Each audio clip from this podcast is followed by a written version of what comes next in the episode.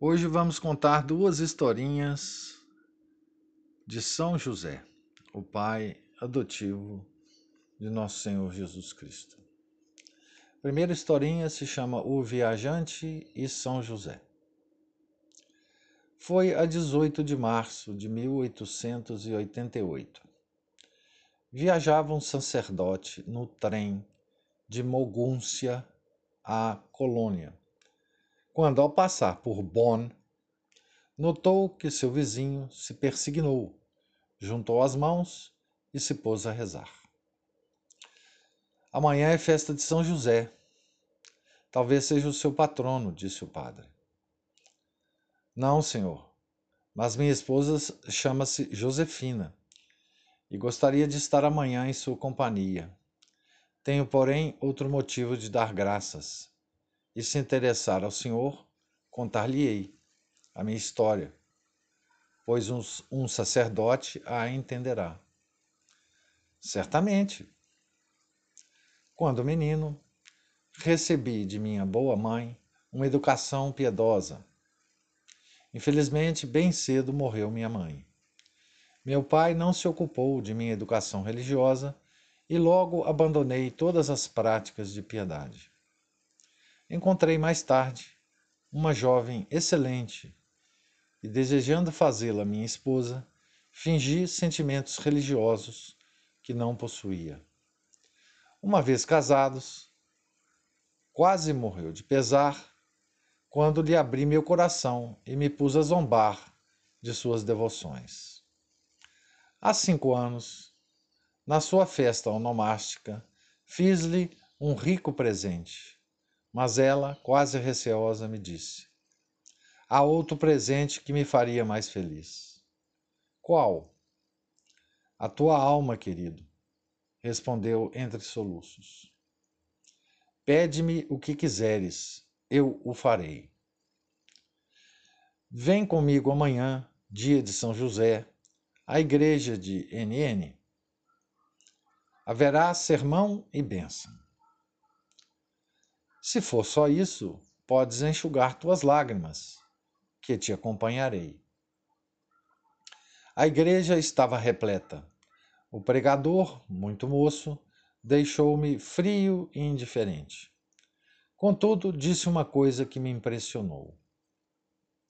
Jamais invocou alguém a proteção de São José sem que se sentisse o seu auxílio. Tende firme confiança de que ocorrerá em socorro de todo aquele que o invocar na hora do perigo, ainda que seja pecador ou mesmo incrédulo.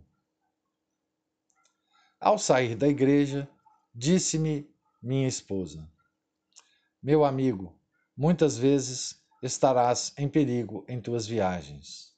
Prometes-me que, chegando o caso, dirás esta breve oração: São José, rogai a vosso divino Filho por mim. Assim o farei.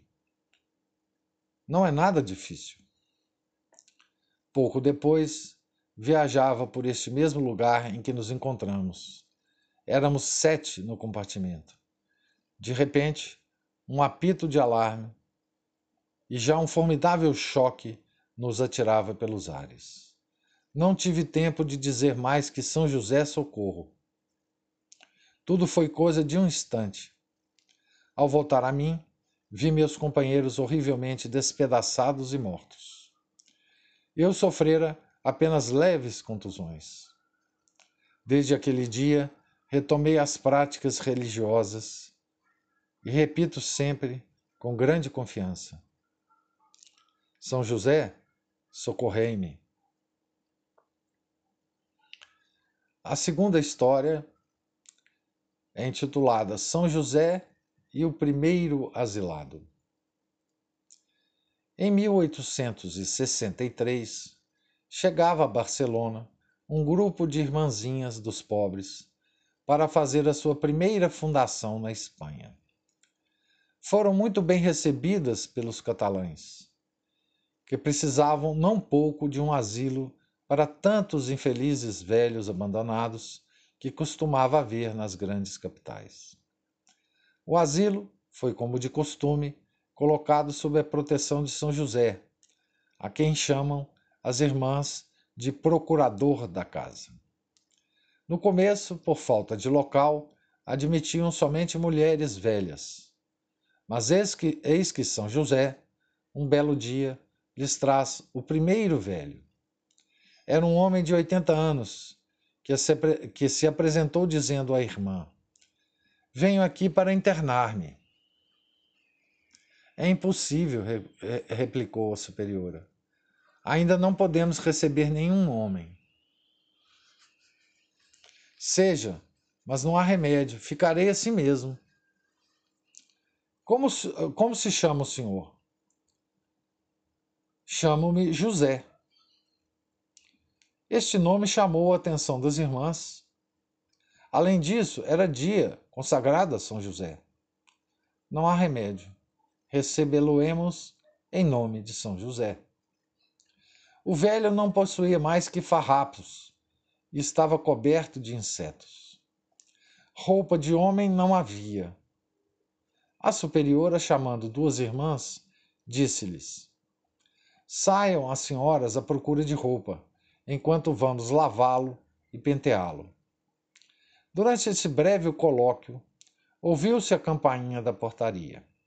Era uma senhora desconhecida que, entregando um embrulho, se retirou sem dizer nada. Abriram e viram, com grande surpresa, que era um traje completo para homem. O pobre velho chegou ao cúmulo da alegria. Não menos, porém, não menos, porém, as irmãs que compreenderam que São José as convidava a ampliar seus planos de caridade. O asilo cresceu tranquila e constantemente, e dentro de poucos anos abrigava mais de duzentos velhos, sem que lhes faltasse o pão de cada dia, nem as caridosas atenções das boas irmãs.